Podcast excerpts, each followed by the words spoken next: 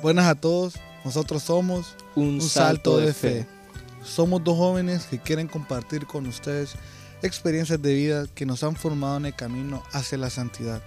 Acompáñenos en este recorrido a David Portillo y a su servidor Jesús Fernández.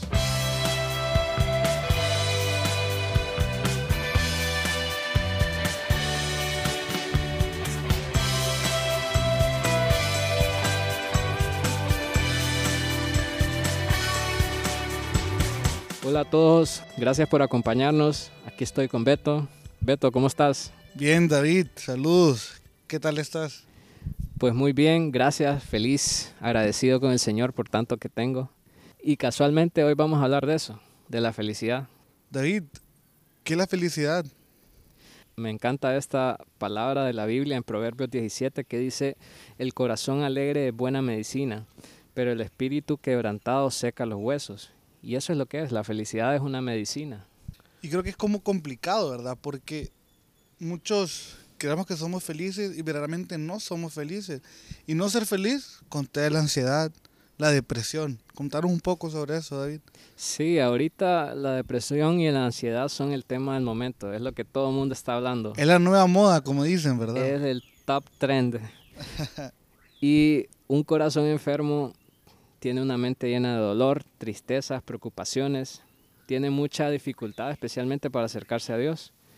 Tenía un médico psiquiatra, maestro de nosotros, que nos decía, estos trastornos mentales son como las hermanas malvadas. Estas hermanas o hermanos del mal tienen ese poder extraordinario sobre tu mente y tu cuerpo y pueden hacer que el problema más pequeño se convierta en el peor mal de la historia y llevarnos inclusive hasta perder nuestra propia vida. Pero justamente cuando abrís los ojos y ves lo pequeña que es la preocupación, la tristeza y lo grande que es Dios, las cosas comienzan a cambiar. Ahí quiero recalcar algo, David. Vos dijiste algo que cuando estamos en depresión y ansiedad, lo menos que buscamos es a Dios. Apartamos más bien a Dios, no, no lo miramos. Nos ha pasado, estoy seguro que te ha pasado a vos también, ¿verdad? Sí, claro, yo pasé por una gran etapa de depresión, pero el acercamiento y el darme cuenta de esto que era tan pequeño y Dios tan grande me hizo salir de esa oscuridad hacia la luz de Dios. Ojo con eso también, David, solamente para aclarar a nuestros oyentes, ¿verdad? Eh, no venimos a, a, ver de menos, ¿verdad? O a hacer de menos estos trastornos mentales.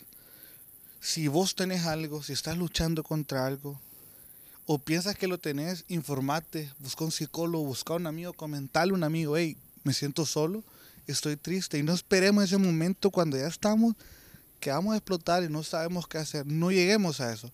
No esperemos eso. Busquemos ayuda. Porque muchas veces estos trastornos, con una buena terapia psicológica, con una buena amistad, con un buen doctor y con la fe firme en Dios, podemos salvar vidas y dar luz a los que se sienten en oscuridad. Así es. Y yo creo que ahorita la pregunta del momento también es, ¿de dónde viene tanta tristeza y preocupación?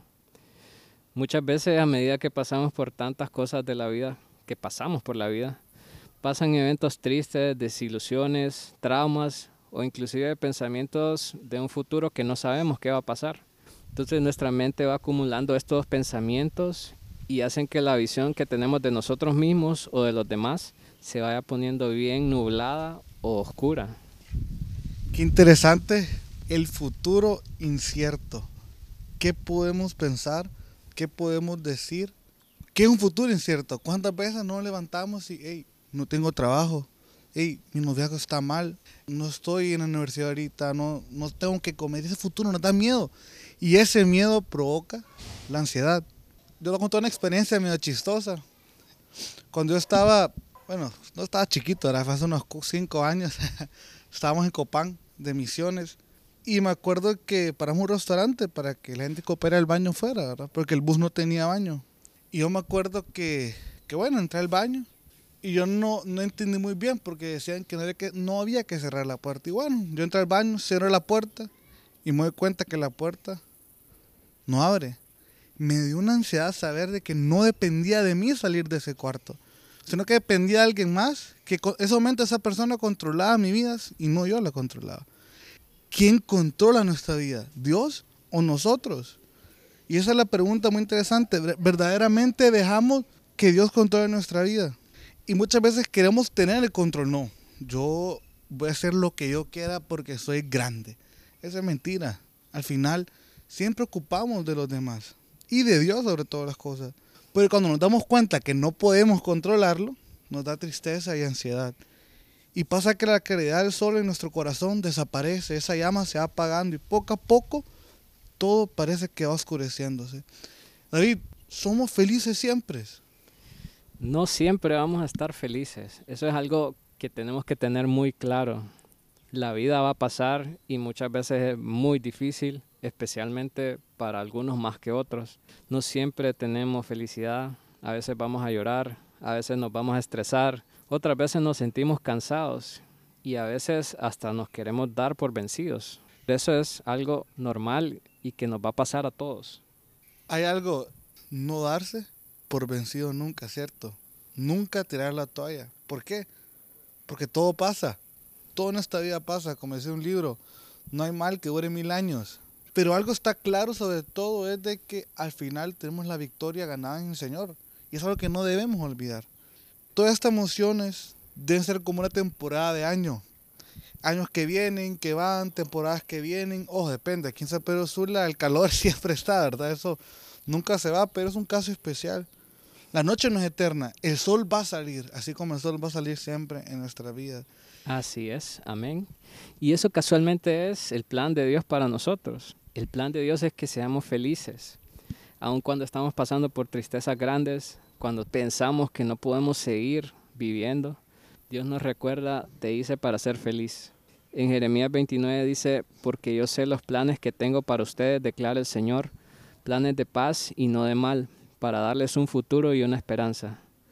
Dios hoy te quiere recordar que te hizo con sus manos para verte sonreír, no para estar triste siempre, para tener hasta sentido del humor y reírte de aquellos chistes que hasta Beto cuenta. Así es. Cuando nos demos cuenta, el plan de Dios también es que te rías de mis malos chistes, David. la verdad es que Dios es como nuestro mejor amigo. Debería ser la persona que busquemos siempre. Y aparte que Dios tiene un plan, Dios quiere que le contemos a Él. Quiere que confíes en Él.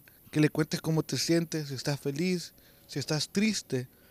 Él quiere escucharte, realmente escuchar. Quiere escuchar cuando estás enojado, cuando estás triste, cuando estás feliz.